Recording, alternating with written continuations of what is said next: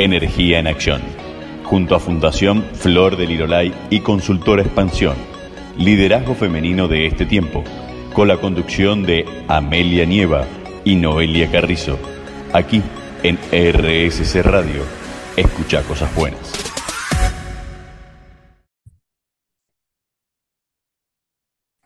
Bienvenidos, soy Amelia Nieva Rodríguez. Y yo soy Noelia Carrizo. Esto es Energía en Acción. En RSC Radio, escucha cosas buenas.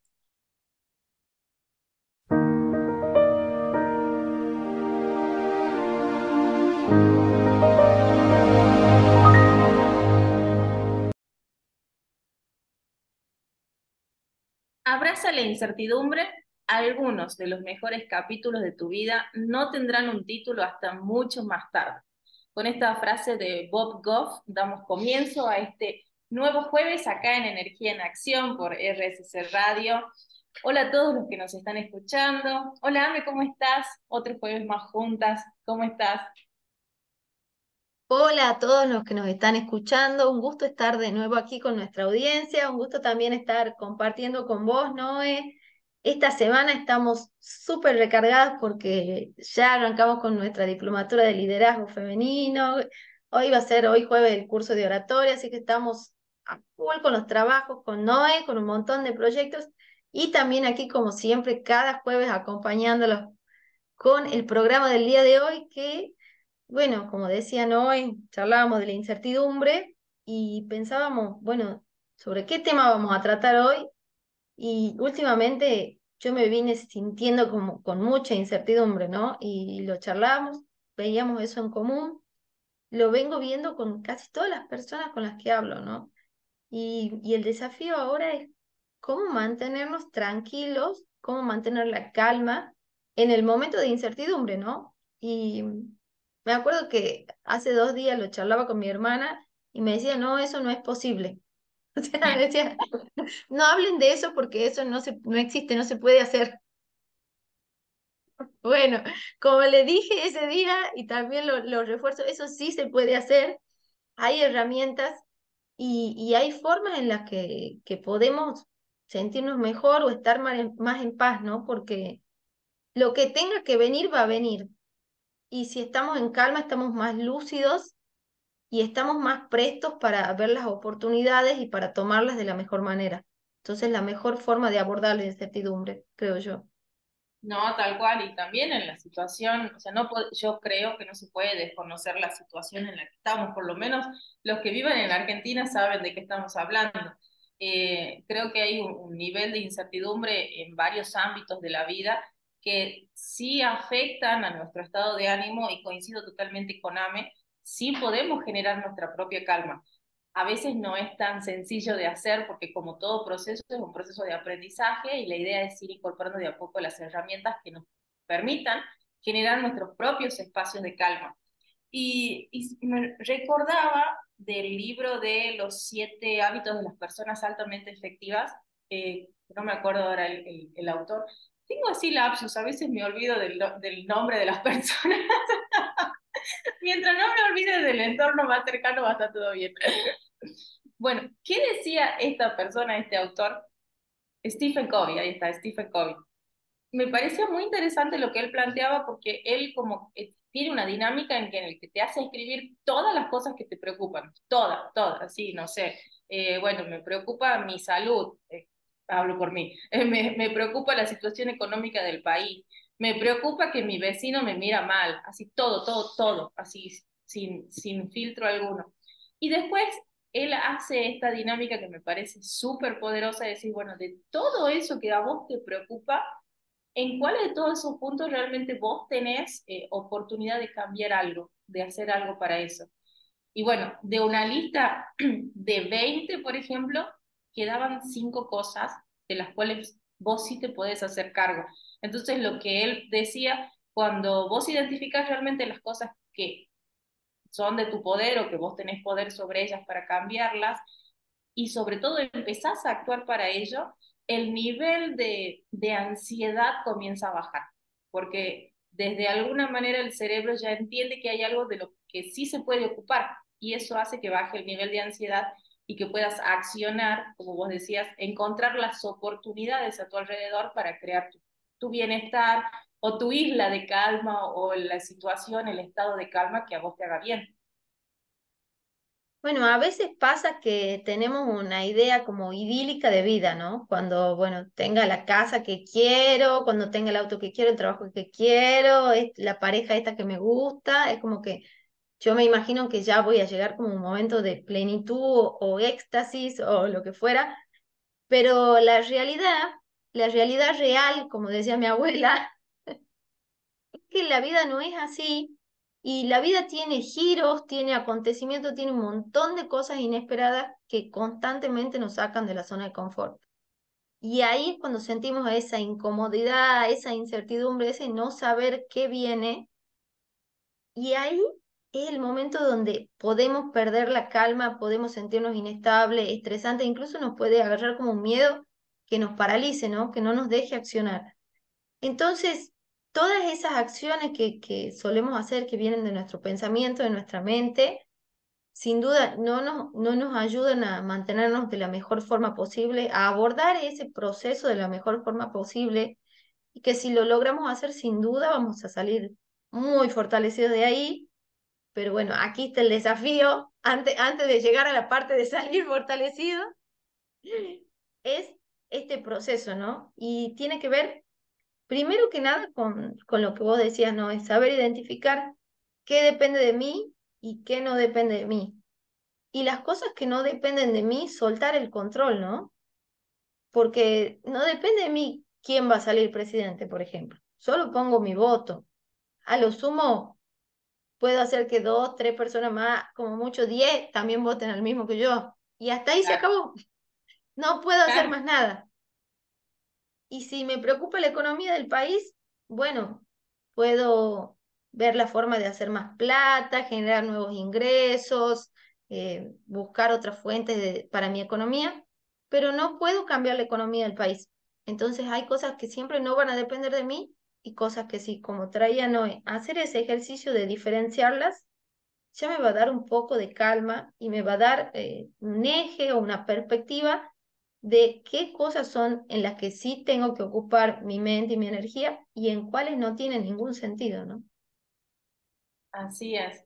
Y qué desafiante, ¿no? Porque yo también hago mea culpa y muchas veces como que me sumo a la vorágine de, de todo lo que escucho y veo en, los diferentes medios y a veces ni siquiera en los diferentes medios. Estás en, salís a comprar algo y escuchas comentarios ya de que todo, todo está mal.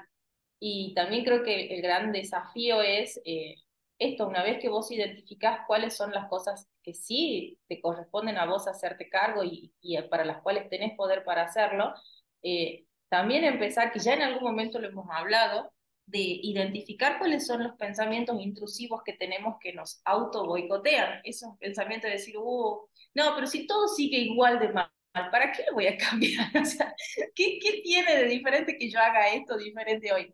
Y no, en realidad yo creo, y esto lo hablo desde mi experiencia 100% personal, para mí sí fue desafiante aprender a controlar esos pensamientos, pero sí vale la pena.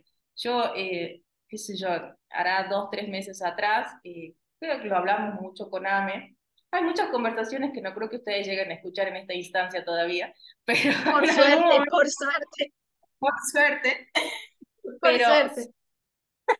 sí, yo estaba muy, muy preocupada por la situación económica que tenemos a nivel país y yo al ser profesional independiente yo había eh, detectado que los ingresos que yo tengo habían bajado, pero justamente por la situación del país.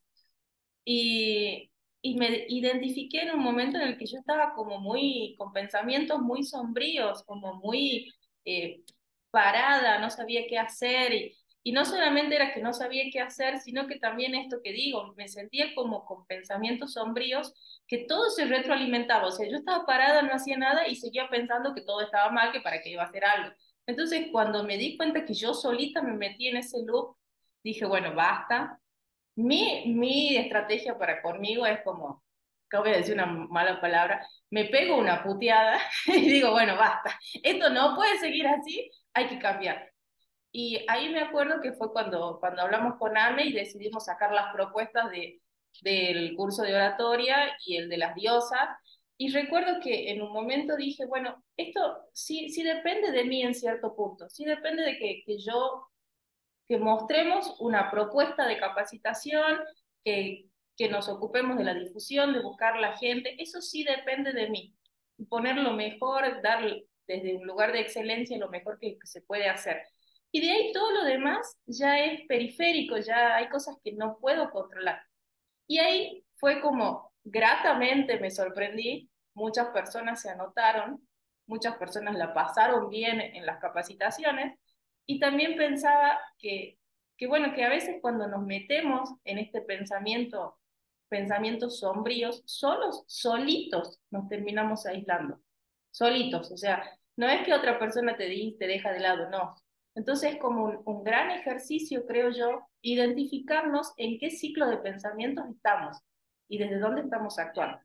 Por lo menos es lo que me pasó a mí, no sé si a todo el mundo le pasa, pero para mí ha sido un gran, gran aprendizaje el decir, bueno, no, yo no puedo seguir pensando de esta manera, acepto la, la realidad, verdad, la realidad real, como decía la verdad verdadera, y decido actuar sobre eso. Y al actuar ahí comenzás a ver las oportunidades y también comenzás a cambiar tu forma de pensar. Bueno, se me viene a la mente también de cuidar nuestros pensamientos como primer paso, ¿no? Cuidar, eh, como siempre decimos, chequear siempre qué es lo que estamos pensando, cómo, cómo estamos viendo la situación. Ese es el primer paso. Y el segundo, porque qué es lo que me pasó a mí, a mí parecido, pero ahí con, con una pizca de otro condimento, estuve muy atenta a mis pensamientos, entonces estaba como muy en eje, muy tranquila, muy confiada de que todo venía bien, hasta que empecé a estar muy activa con muchas reuniones de trabajo y el ambiente general de las reuniones de trabajo no estaba en la misma sintonía que yo, estaban todos preocupados, todos cuchicheando, qué va a pasar, dónde vamos a ir. Y a todo un ambiente enrarecido con mucha incertidumbre, preocupación, tristeza. Y me di cuenta que después de una cierta cantidad de reuniones, yo estaba igual. Y digo, no, cuando me di cuenta dije, no, no, yo no venía así. yo, venía re bien, como el del video ese que dice, yo venía pisteando como un campeón. Claro.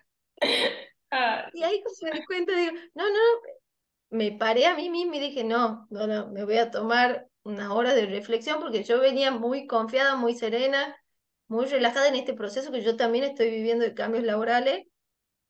Y, y me empecé a estresar cuando me empecé a juntar con mucha gente con la, con la que trabajamos. Entonces ahí, ahí cuando, cuando yo me di cuenta de que el ambiente está influyendo mucho en mis pensamientos, también volver un paso atrás, revisar y revisar qué cosas estoy permitiendo que entren a mi inconsciente, no a mi mente y cambien mi estado de ánimo y mi concepción sobre el futuro. Eso también me parece que es clave porque pasaron muchos días para que yo me dé cuenta que, que de verdad esos pensamientos los estaba tomando yo de la gente con la que me estaba reuniendo todos los días. Entonces, eh, ciertamente la vida tiene muchos desafíos y muchas formas de desafiarnos a nosotros mismos a mantenernos estables, conscientes, en paz, ¿no? Que es un enorme desafío más en este país, digamos, es como el, el juego así top de este país es mantener la calma en medio de la crisis. Me, cada vez que decimos en este país siempre recuerdo, eh, bueno, a Luciano Sapia le mandamos un beso gigante, él es amigo nuestro, eh, siempre recuerdo que él una vez contaba, bueno, él ahora está viviendo en otro país en Europa, hizo muchas eh, residencias en otros lugares, fue por varios laboratorios europeos, y él contaba que nosotros los argentinos, eh, o sea, realmente la frase esa de si sos argentino solucionas algo o todo atándolo con alambre, no está tirada de los pelos o no es librada al azar, sino que dice, el contexto te va condicionando para que vos encuentres una solución ante cualquier situación, porque él decía, acá en el laboratorio en el que estoy, si quiero un electrodo de tanto, tanto, tanto, de diámetro tanto, tanto, tanto, lo tengo, dice. Si quiero, no sé, los algodoncitos color verde, ciruela, los tengo. dice, y allá en Argentina, dice, yo tenía que hacer malabares con lo que tenía.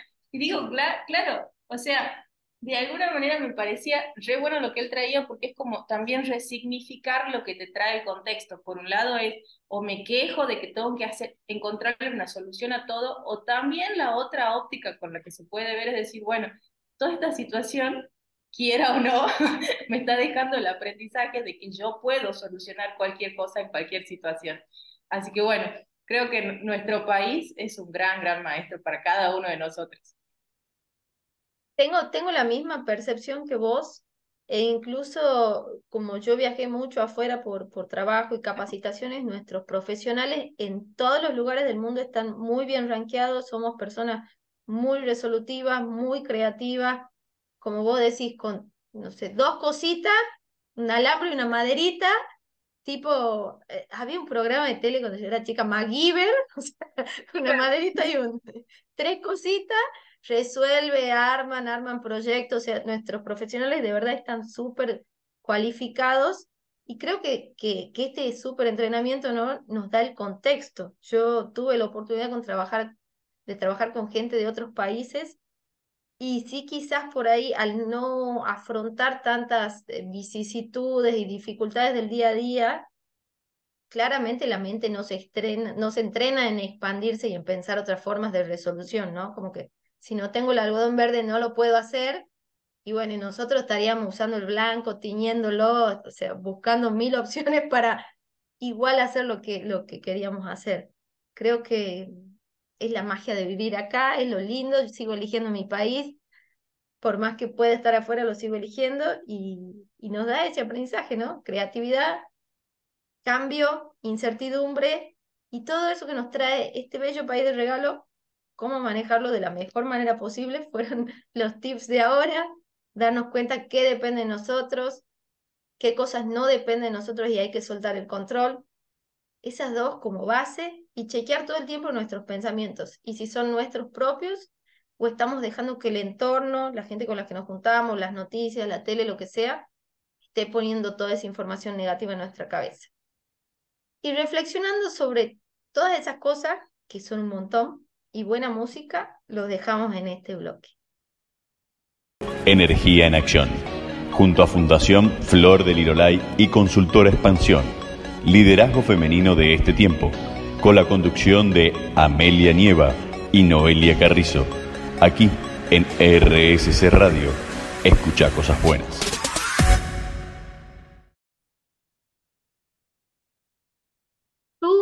La mejor herramienta para mantener la calma en momentos difíciles.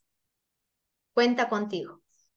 Y con esta frase que no tiene un autor conocido, sino que es una frase que está random en internet, arrancamos el segundo bloque sobre cómo mantener la calma en momentos difíciles, ¿no? Y, y como decía ahí, depende básicamente de nosotros. Somos la mejor herramienta que tenemos para estabilizarnos o desestabilizarnos.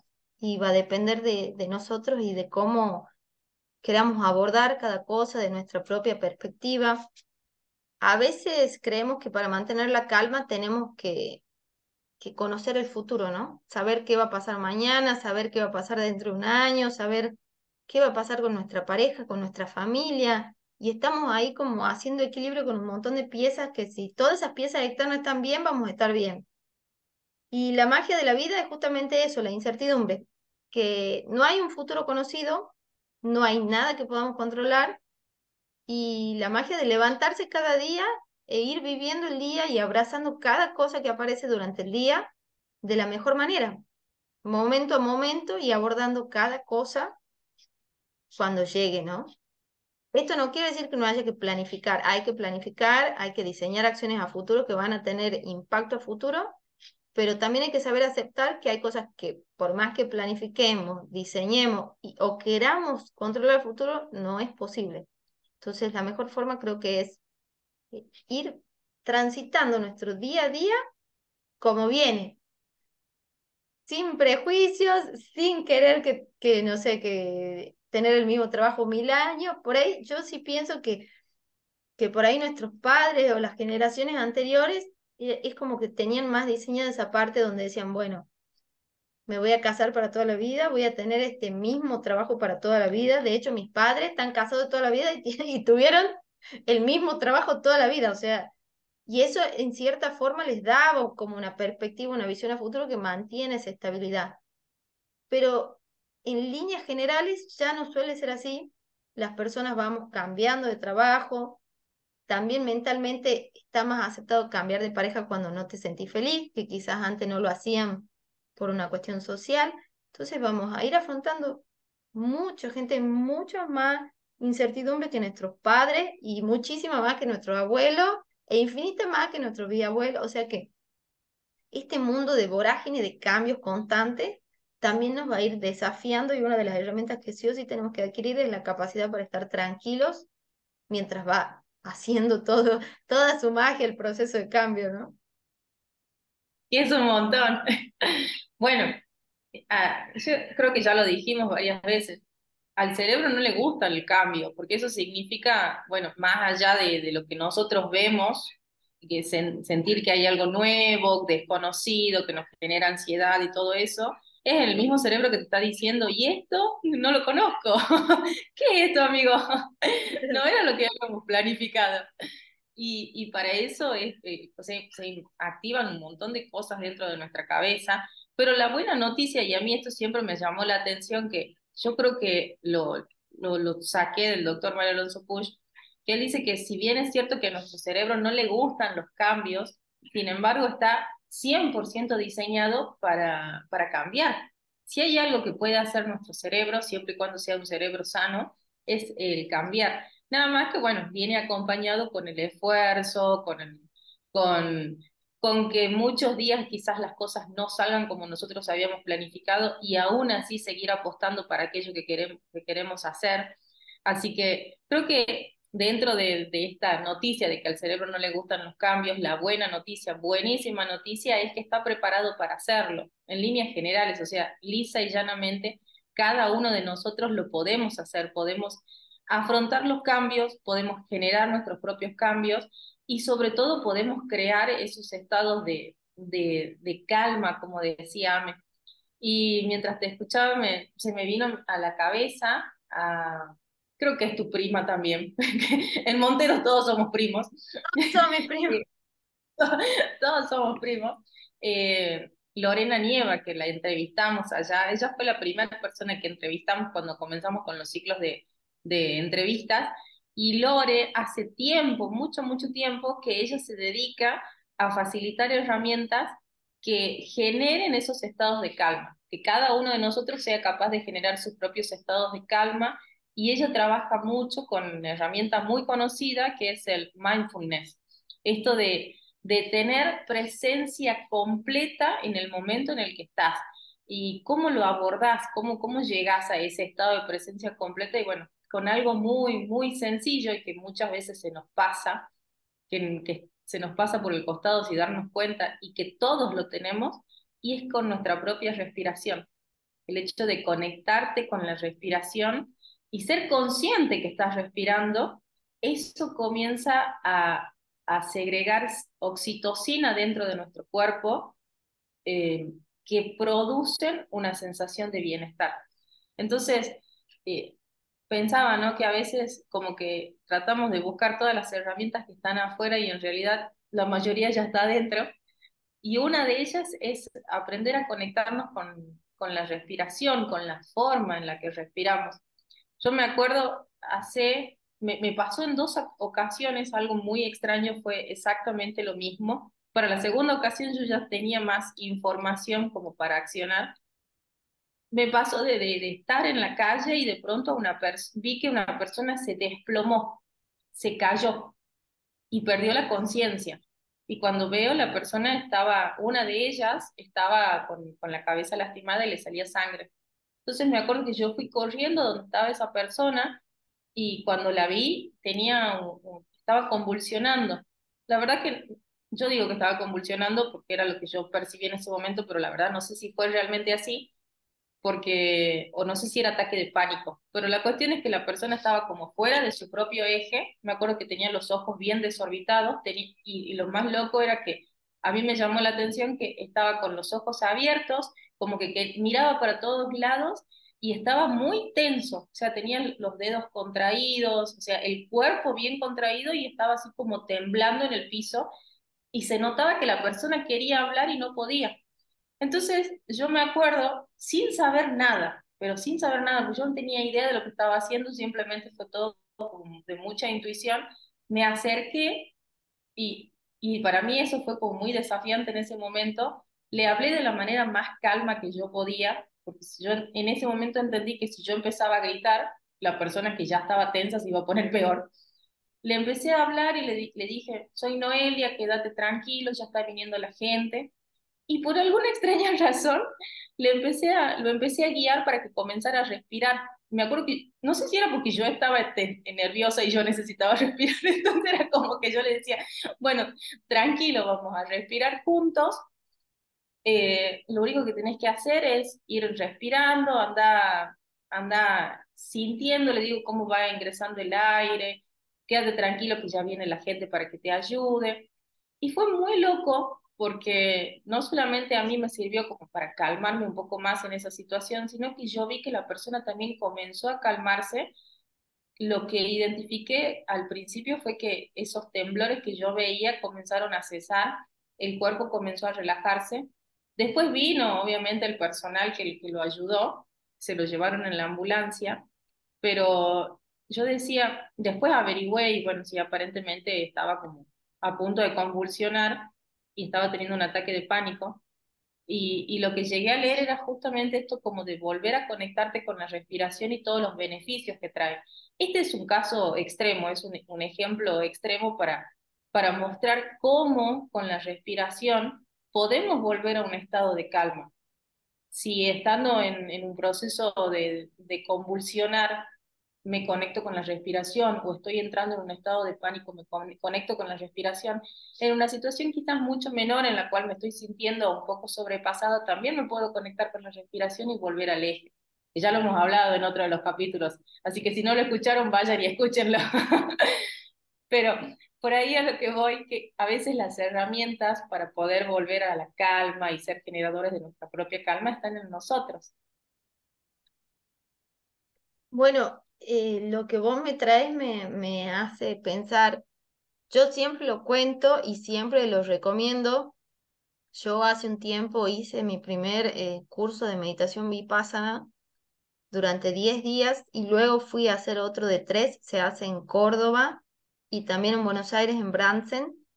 Y justamente lo que te, enseñan en ese curso es a entrenar la mente para frenar un poco esos pensamientos. Como, como lo dicen ahí en el curso, con, con las palabras que usan ellos, es como que la mente a veces es un caballo desbocado que todo el tiempo va y vuelve. O sea, va hacia el futuro y vuelve hacia el pasado. El futuro cosas que no, que no sabemos qué van a pasar y al pasado cosas que ya no podemos cambiar. Y nos mantiene en ese estado, ¿no? Como decimos, como ansiosos y más en momentos de incertidumbre, ¿no? Pareciera que, que la mente se exacerba ahí, que, que va al pico de, de, su, de, de ir y volver, ir y volver todo el tiempo. Entonces, en ese momento, saber hacer técnicas de respiración o técnicas para estar presente nos va a dar eh, un poco de calma, esa tranquilidad que necesitamos, ¿no? Y sin duda, saber entrenar nuestra mente es una, yo creo que es una de las claves para el éxito éxito en las relaciones, en el trabajo y éxito en mi vida conmigo misma, ¿no? Éxito en saber estar conmigo y en saber gestionarme de la mejor manera. Y, y siempre lo decían ahí como aprender a entrenar la mente para que sea el siervo, ¿no? Y para que esté a disposición nuestra intelectualidad de todo lo que nosotros queremos hacer, de las relaciones que queremos construir, y no al revés, ¿no? que nosotros estemos al servicio de, que la mente nos quiera llevar y traer por cualquier laberinto mental que exista, sino que aprenda que, ¿verdad? La mente nos tiene que servir a nosotros. Y yo siempre lo recomiendo porque para mí fue un antes y un después. O sea, ustedes no me conocieron antes, pero yo manejaba unos niveles de... No, sí, me conocía de antes, entonces tengo acá gente que puede corroborar la teoría. ¿Vos, podrías trabajar para hacer como el caso de éxito de, de, ese, de ese curso. Totalmente me pueden contratar para el caso de éxito del Vipassana. yo era una persona súper ansiosa, me costaba un montón dormir, quería como controlar todo lo que me iba a pasar más o menos hasta 20 años al futuro y tenía miles de problemas de enojo, o sea, la ira, tenía muchas ganas de incendiar todo en momento uno. Y la verdad que se me fue un montón, así que le agradezco mucho. Fue, o sea, hice muchas cosas, pero entre ellas una de las que yo considero más exitosas es aprender a entrenar la mente para que la mente esté a nuestro servicio, ¿no? Y no en viceversa. Y yo creo que también es uno de los factores que nos va a ayudar a mantener la calma en la incertidumbre darnos cuenta de que la mente tiene que responder a nuestra necesidad de paz, de estar tranquilo y de, y de gestionar nuestra emocionalidad, ¿no? Para, para ir abordando el día a día de la mejor manera posible. Ahí se me viene a la mente un poco el, el la película esta, el, el efecto mariposa, porque Ah, yo me acuerdo que era, cualquier cosa decía como que si volaba un aleteo de una mariposa podía cambiar todo el futuro. Y bueno, y nosotros vivimos así, o sea, no, no tenemos nada diseñado, ni nada está eh, firmado con sangre. Un aleteo de la mariposa puede cambiar cualquier cosa que nos depare el destino. Entonces, estar preparado para esos cambios y estar preparado también para ser eh, el agente que también puede desencadenar cambios que nos, que nos gusten, ¿no? Que nos sean bonitos y si no dependió de nosotros y no fueron buenos los cambios, bueno, saber transitar ese, ese espacio o ese camino de la mejor manera, de la manera más tranquila, de la manera más armónica para mí, para mi entorno.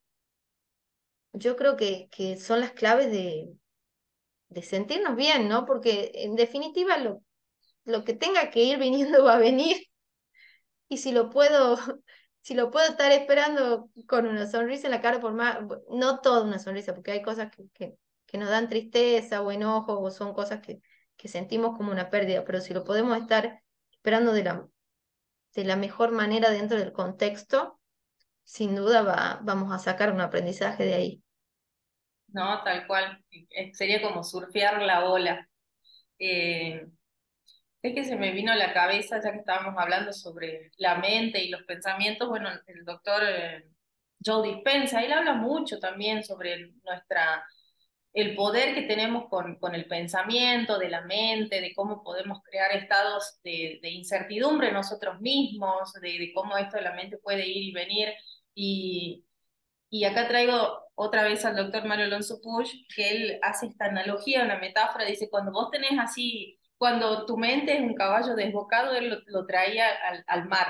Y él decía, es como cuando vos tenés muchos, muchos, muchos pensamientos que no te conducen a nada, eh, solo a malestar, dice, imagínate que estás en el mar y es un mar bravío, un mar que con muchas olas, que si vos lo miras desde arriba, vos no, no llegás a ver el, el, el fondo del mar cuando vos empezás a aquietar la mente, cuando comenzás a controlar esos pensamientos, ahí el mar comienza a entrar en calma y el agua comienza a tomar cierta transparencia que te permite ver el fondo del mar.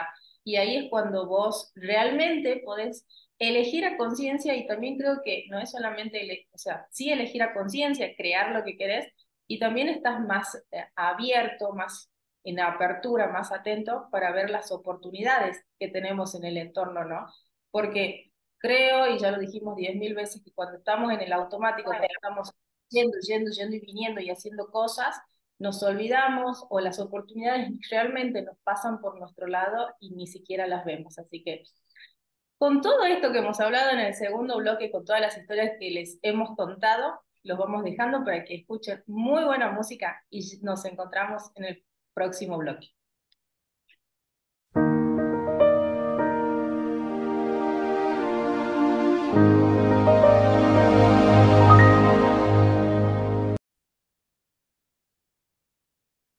Una mujer que se corta el pelo está a punto de cambiar su vida.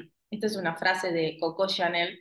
Y cuando la leía, no había visto quién la había dicho. Lo primero que se me vino a la cabeza es que era como una frase muy superficial. Pero después digo, no, en realidad no. Pensaba que lo, puedo, lo puedo ver como desde dos miradas, ¿no? Si me había, había venido esto. Por ahí cuando estamos necesitando un cambio, como comenzar por los cambios que quizás sean más chiquititos, con los que menos, eh, menos esfuerzo cuesten, Y por otro lado también, en el caso de la, de la mujer, hablo de la mujer porque es el más conocimiento que tengo, que si hay algún hombre que me dice lo contrario, es bienvenido porque la verdad no lo sé, pero a veces como que un cambio en nuestra estética está mostrando ya un cambio muy profundo que venimos haciendo y el cambio de pelo creo que es algo, pero ponele del top de todos los cambios, en la mujer es como uno de los más importantes. Cuando cambias tu corte de pelo o te teñís o lo que fuese, es como que hay algo que te está diciendo que adentro tuyo ya algo está cambiando. No importa si vos sos consciente o no, pero ya algo está cambiando. Me hace reír porque en Instagram hay un montón de memes que dicen, bueno, tengo 10.000 quilombos, no sé qué hacer, me voy a la peluquería. y me siento súper reconocida porque a mí me pasa un montón. Así que, pero también pensaba esto, ¿no? Por ahí empezar, que ya lo dijimos, con las cosas que más chiquitas de abordar o que menos esfuerzo requieran para comenzar a hacer nuestros cambios. Y que ese, y también si es un cambio que sabemos que lo podemos abordar, también nos da un registro de éxito, de decir, bueno, pude con esto, entonces de alguna manera te vas retroalimentando para que puedas seguir en ese camino de cambios y sigas creando ese estado de, de calma, de conciencia, mientras nuestros cambios o lo que queremos afrontar esté dentro de nuestras posibilidades, el llegar con éxito, mejor va a ser porque más conciencia y más registro de que lo podemos hacer, vamos a tener. Puede pasar que lo hagamos y no nos salga. Es una posibilidad. Pero la idea también es, si lo podemos diseñar, empezar con cambios cortitos, chiquitos, el paso a paso. Bueno, pude con esto, ahora sigo con lo otro.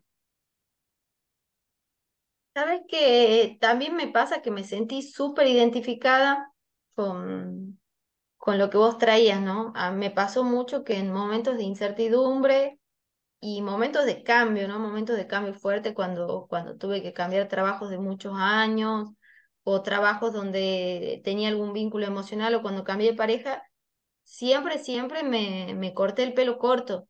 Así que los que pueden ver mis redes sociales y mis sobrinos siempre me hacen burla, es como que tengo 20.000 fotos con el pelo larguísimo hasta la cintura y otras 20.000 con el pelo abajo de la oreja así bien cortito. y bueno, y, y, muestran mucho mis procesos de cambio y siempre me llamó la atención y me puse a investigar, digo, ¿por qué cuando, cuando necesito hacer un cambio siento esta necesidad imperiosa de cortarme el pelo y me parece que está perfecto, que lo quiero bien cortito en ese momento, estoy 100% convencida que lo quiero cortito.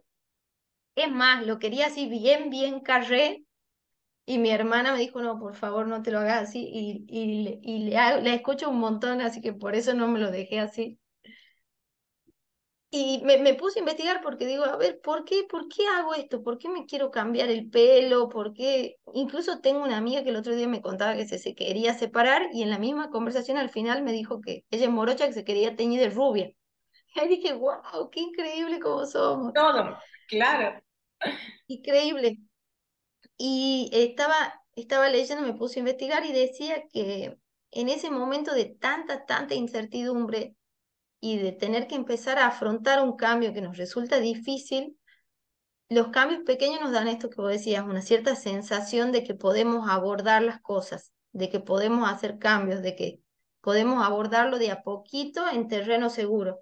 Y eso un poco nos imprime la confianza que por ahí nos hace falta para, para el cambio más grande, ¿no? Que nos va a dar mucha más incertidumbre y mucha más sensación de inestabilidad quizás. Entonces, a mí, a mí me parece me encanta la idea esta de, de empezar con cosas pequeñitas y sin duda el pelo e, es, así una cosa que, que, nos marca, creo yo. Y en, línea con esto, cuando ya, ya empezamos a hacer esos pequeños cambios y estamos listos para los cambios grandes o estamos listas para, para entrar en esos espacios de incomodidad, está bueno saber de que no nos vamos a sentir cómodos en ese momento. Si ustedes lo que quieren es como dejar el trabajo de un montón de años y sentirse cómoda, bueno, no va a suceder. Se van a sentir re incómodas porque el espacio ese donde estamos acostumbrados a estar es la zona de confort. Y como lo dice la palabra, estamos confortables. Quizás no somos felices, ¿no? Pero sin duda vamos a estar confortables porque tenemos previsibilidad, sabemos día a día qué va a suceder, cómo va a ser, cómo van a ser nuestros compañeros, si tengo discusiones, cómo van a ser las discusiones. Eso nos da cierto confort. Y animarnos a salir de ese confort y expandir un poco nuestra zona, sin duda, número uno, inevitable nos va a generar incomodidad, porque vamos a estar todo el tiempo afrontando cosas nuevas, espacios nuevos, desafíos nuevos. Seguramente lo vamos a estar afrontando viéndonos distintas, ¿no? Con el pelo distinto y quizás hasta la ropa distinta si podemos. Ah. Pero vamos a estar súper, súper incómodas. Yo incluso se me viene a la mente, recuerdo en un momento, hace mucho, no, no recuerdo bien qué trabajo fue el que, el que dejé de ir, creo que fue un trabajo en un hospital. Y me acuerdo que, que fui a visitarte, ¿no? Cuando vos vivías en Buenos Aires, y yo te dije, bueno, quiero cambiar trabajo, así que voy a cambiar toda la ropa y me voy a comprar ropa para mi nuevo trabajo, que no existía en ese momento, ¿no? Y me acuerdo que lo compré con la tarjeta no tenía plata ni para pagar la tarjeta. Pero me, me, me viene la mente que estaba reconfiada en el proceso de la vida y en mis propias capacidades de volver a generar otro espacio. Así que me súper endeudé y bueno, gracias a Dios salió bien en ese momento que, que pronto vino un nuevo trabajo que pagó esa tarjeta. Pero yo creo que, que por ahí atravesar los procesos de incertidumbre con esa liviandad, ¿no? Y con esa confianza de, de que puedo generar otra cosa, de que viene algo mejor donde nos vamos a sentir mejor, creo que también ayuda en el proceso, ¿no? Mira, me acordé de esto cuando vos fuiste a Buenos Aires y sí es cierto que me habías dicho que estabas buscando un nuevo trabajo, que ya no querías ese y que te ibas a comprar ropa nueva para ese. Y mira lo que me acuerdo, íbamos caminando, creo que era por eh, Avellaneda, están todas las tiendas de ropa. Y yo me acuerdo que nos hemos parado en una vidriera y había en la vidriera un maniquí con una camisa, escuchaste, una camisa rayada, y que vos has dicho, ¡ay, qué linda! Y estabas a punto de entrar a comprarla y después te has parado y has dicho, no, no me voy a comprar esa camisa porque esa camisa me la pondría para ir a trabajar en el hospital. Así que esto no lo voy a comprar. digo, wow, o sea, es cierto, era verdad. ¿Cómo, o sea, podés ya empezar a diseñar desde las cosas que, que son como más, más fáciles de diseñar? Y también esto que vos dijiste me hizo mucho sentido de tomar, eh, bueno, diseña y, y, hay una cuota de confianza. como, no sé qué iba a pasar después, pero hay una cuotita de confianza ahí que, no, que nos tenemos que tener hacia nosotros y bueno, y, y soltar lo que no podemos gestionar, que no, no está a nuestro alcance. Y pensaba también, Sabes que tenemos una materia eh, ahí en la, en la universidad que se llama gestión del cambio, que te explica que, o sea, la premisa de, de, de la materia es que el cambio es urgente y, e importante. Si vos no lo tomás ni urgente ni importante, en ningún momento de tu vida lo, va, lo vas a hacer, lo vas a gestionar. Claramente que esto está llevado para organizaciones, para empresas, pero se lo puede tomar para la vida misma, para la vida personal. Y una de las cosas que decían es que cuando vos empezás a hacer todos los procesos de cambio, cuando diseñas un cambio en una organización y empezás a hacer todas las, pautas que vos te eh, pusiste en ese plan de cambio, lo que dice es que se nota muchísimo que la productividad baja. Cuando hay un, un proceso de cambio, cuando hay muchos cambios, la productividad en la organización baja y lo que dicen es esperable esto, esto es lo que tiene que pasar. Va, a pasar que por un determinado periodo la productividad va a bajar. Y pensaba que esto también lo puedo llevar a mi vida y me pasó y me sigue pasando que cuando estoy afrontando varios cambios, mi productividad personal también puede llegar a bajar. Y entendiendo que en mi caso productividad personal no solamente la tomo, por ejemplo, que, qué sé yo, el ser productiva, el gestionar nuevos proyectos y todo lo demás, sino que también va a afectar en mi emocionalidad. Y por eso hay días que voy a estar como más, más deseosa quizás de no tantos estímulos o más deseosa de, de salir. Entonces, a lo que voy es que creo que es importante escucharnos cómo estamos nosotros cuando estamos pasando por todos esos procesos de cambio. Eh, ¿De qué manera baja nuestra productividad personal cuando yo estoy pasando todos esos procesos de cambio? Y entender que como estamos dentro de ese proceso, es lo esperable. Ahora, si se extiende mucho, mucho en el tiempo y tengo varias, y tengo efectos colaterales que no están buenos respecto a eso, reverlo. Pero entender que, que si estamos en un proceso de cambio, hay cosas que, que se van a modificar en nosotros. Quizás nuestra productividad laboral o personal baje, es lo esperable, pero lo importante es entender que todos esos procesos están ahí para que nosotros vayamos gestionando nuestra emocionalidad y también vayamos creando esos espacios de, de, confianza que nos ayuden a bajar la ansiedad que nos generan todos estos cambios. Estoy 100% eh, de acuerdo con vos que, que, va a ser una de las claves, ¿no? Y, y también creo que, que la confianza eh, es una de las bases. Tenemos, tenemos uno de los capítulos de, confianza, así que lo pueden, lo pueden chequear. Y entender de que somos merecedoras, ¿no? De algo mejor si estamos incómodos con algo. Somos merecedoras de generar espacios donde nos sentamos bien, relaciones donde nos sentamos bien, trabajos donde no tan solo nos sintamos bien, sino que también podamos como ir explorando nuestra potencialidad y mejorando nuestras herramientas, porque a veces me siento bien, me encantan mis compañeros, pero siempre voy a llenar esta misma ficha a 40 años. No voy a crecer nunca ni voy a aprender cosas nuevas. También como ir desafiándonos, ¿no? Porque somos un todo y en ese todo eh, está nuestro cuerpo, nuestra emoción, nuestra mente, nuestra intelectualidad, nuestras relaciones. Y si no, no cubrimos todas esas áreas, vamos a ir como sintiéndonos un poco incómodas. Y a veces cuando nos damos cuenta que no los cubrimos y tomamos esa gran, gran decisión de, de dar ese paso, como ese, sería como un salto al vacío, ¿no? Como, no me tiré en paracaídas, pero yo me lo imagino como tirarse en paracaídas. Sí me tiré así tipo como en, el parque La Costa, hay como un bungee jumping, que me acuerdo me tiré como con mi hermana, y me, me, lo imagino algo así, como soltar la cuerda y mandarte y confiar en que todo va a salir bien y que la cuerda va a aguantar mi peso y que... Y que está atada sobre todas las cosas. que la cuerda está sujeta. Que está bien sujeta y que la gente tiene que hacer su parte. Bueno, la vida un poco es así, como soltar y, y atreverse. Y muchas veces no nos atrevemos y, y tuve esta conversación no con, con unas amigas conocidas, incluso la, la tuve con, con mi hermana sobre las distintas perspectivas y unas amigas me decían, escucha esta teoría que sí te la conté, que lo mejor es no ir al psicólogo porque si van al psicólogo se tienen que separar de su pareja. sí.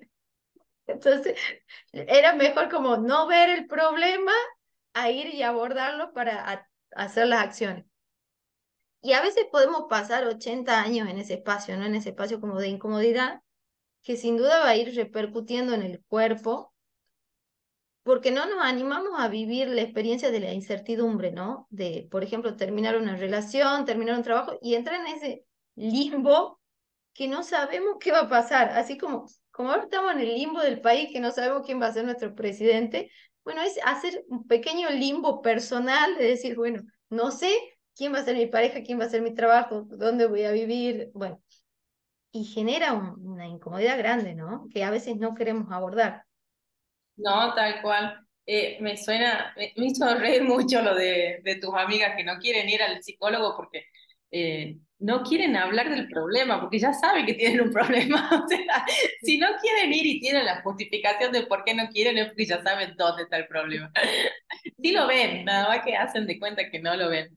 Y sabes que, bueno, pensando en todo esto que vos decís, que hay momentos de mucha incertidumbre, la frase que yo leí al principio eh, es la ley, mira, hace cuatro años, en un momento de mi vida en el cual yo sentía que todo era incertidumbre, porque justamente era como, era todo o nada en ese momento. Me había separado de una relación de casi 10 años. O sea, de, de pasar a vivir, eh, o sea, tenía todo lo que vos esperas tener socialmente a los 30 y algo casa, trabajo, una pareja, perro, pileta, todo tenía. Y de pronto me separé y no, ya no tenía nada de eso. Y me acuerdo también que había renunciado a mi trabajo estable, me había tomado un retiro voluntario y también tenía esta percepción en ese momento de que lo que yo venía haciendo, mi trabajo, no me llenaba, no era lo que yo quería, pero tampoco sabía muy bien exactamente lo que quería, pero tenía ahí como un indicio y, seguí mi intuición por ese camino que es a lo que me dedico hoy realmente. Pero a lo que voy, en ese momento sentí que todo lo que era seguro para mí ya no era seguro. ¿Viste la, la película Intensamente cuando la nenita, vos ves que ella se pone como muy triste y se comienzan a derribar las islas, como que todo lo que ella conocía ya no existe? Bueno, yo no estaba triste en ese momento, pero sí metafóricamente sentí que todo lo que era conocido para mí se derrumbó. Y recuerdo que esta frase que decía como que es importante apreciar los momentos de incertidumbre porque a veces esos momentos son los mejores momentos de tu vida que no te das cuenta en ese momento que lo estás transitando. Y hoy yo miro para atrás y realmente digo, sí, la verdad, sí, uno de ese momento de mi vida fue uno de los más lindos. O sea, me, me pude, me di la oportunidad de reinventarme, de volver a buscar lo, primero aceptar que había cosas que no me gustaban, ni de lo que yo hacía, ni de mí misma, y también darme la oportunidad de volver a reconstruir todo. Y, y digo, sí, bueno, ese momento de incertidumbre, hoy puedo decir que fue uno de los momentos más lindos de mi vida. Entonces, si estás atravesando, si vos que estás ahí atrás escuchándonos, estás atravesando un momento de incertidumbre, abrazalo, hace todo lo que puedas que esté a tu alcance para generarte los espacios de, bienestar y también empezar a soltar que hay cosas que no, vas a poder manejar. Te lo decimos por experiencia, no vas, no vas a poder manejarlo. Y quién sabe, el día de mañana cuando mires para atrás, quizás realmente era uno de los momentos más lindos de tu vida. Bueno, me hace sentido. También creo que cada momento de incertidumbre que viví y que incluso estoy viviendo ahora un espacio de, incertidumbre nuevamente, eh, van construyendo, van construyendo mi personalidad y también va, es un espacio donde puedo poner nuevos cimientos, ¿no? Para, para ir avanzando. Y, y cuando dejé el último trabajo, que me fui en marzo, y me acuerdo que me fui, me fui sintiéndome mal, sintiendo culpa. De hecho, trabajé la culpa en terapia porque nunca había sentido culpa de dejar un trabajo hasta este año, porque le tenía mucho cariño a mi jefe. Entonces digo, voy a la terapia y digo, vengo a trabajar que tengo culpa de dejar el trabajo y no me había pasado. Es muy novedoso. Y me acuerdo que, bueno, lo procesamos, lo trabajé un montón. Y en esos momentos yo cuando me siento con mucha incertidumbre, yo tengo mucho, siento mucho resguardo en las personas, o sea, de charlarlo con las personas que quiero, y también en los libros, por alguna extraña razón. Entonces recuerdo que tengo un libro ahí que yo, yo siempre me imagino que si yo le pregunto algo al libro, lo abro en alguna página y me da un mensaje, así como a veces puede ser la Biblia, a veces agarro un libro de tarot, a veces un libro cualquiera. Bueno, y agarro uno de los libros y justo donde lo abro decía una frase que, que las adversidades de la vida nos dan el regalo de forjar nuestro carácter para el futuro. Y me quedó, me encantó, o sea, me, me tocó justo. Si, es más, si la necesito buscar la frase en el libro, no sé dónde está, porque es inencontrable. Pero me, me, viene a la mente esto, ¿no? De que mm, si sabemos atravesar, entregarnos al proceso de incertidumbre, con todo lo que conlleva, ¿no? Con la tristeza, con el enojo, con la culpa, con todo ese racimo de cosas que van a venir, porque va a ser incómodo. Y sabemos llevarlo adelante, sin duda va a fortalecer nuestro, nuestro carácter, va a fortalecer las bases que estamos poniendo para nuestra vida. Y como vos decías, seguramente mirando para atrás vamos a decir, bueno, valió la pena porque esta versión de ahora eh, tiene muchas más herramientas y me siento mucho mejor que antes, ¿no? No, tal cual. La mariposa va a mirar para atrás el gusano. Ah, él. bueno, un montón el día de hoy. Espero que yo emprendo ya el, viaje de regreso, de despedida. Espero que los que nos están escuchando les sea fructífero, les sirva, que si en algún momento les resuena algo de lo que decimos, sea para bien, para su bienestar. Y los despido yo, nos vemos el próximo jueves. Gracias, Ame, por estar ahí, por un, nuevo jueves de charlas que para mí me hacen tan, tan bien. Gracias, Noé, gracias, Noé, por estar siempre, porque creamos cosas lindas juntas. Y gracias a toda nuestra audiencia que nos acompaña, como cada jueves aquí. Y los esperamos la semana que viene, aquí en Energía en Acción. Por RSC Radio, escucha cosas buenas. Energía en Acción, junto a Fundación Flor del Irolay y Consultora Expansión, liderazgo femenino de este tiempo, con la conducción de Amelia Nieva y Noelia Carrizo, aquí en RSC Radio. Escucha cosas buenas.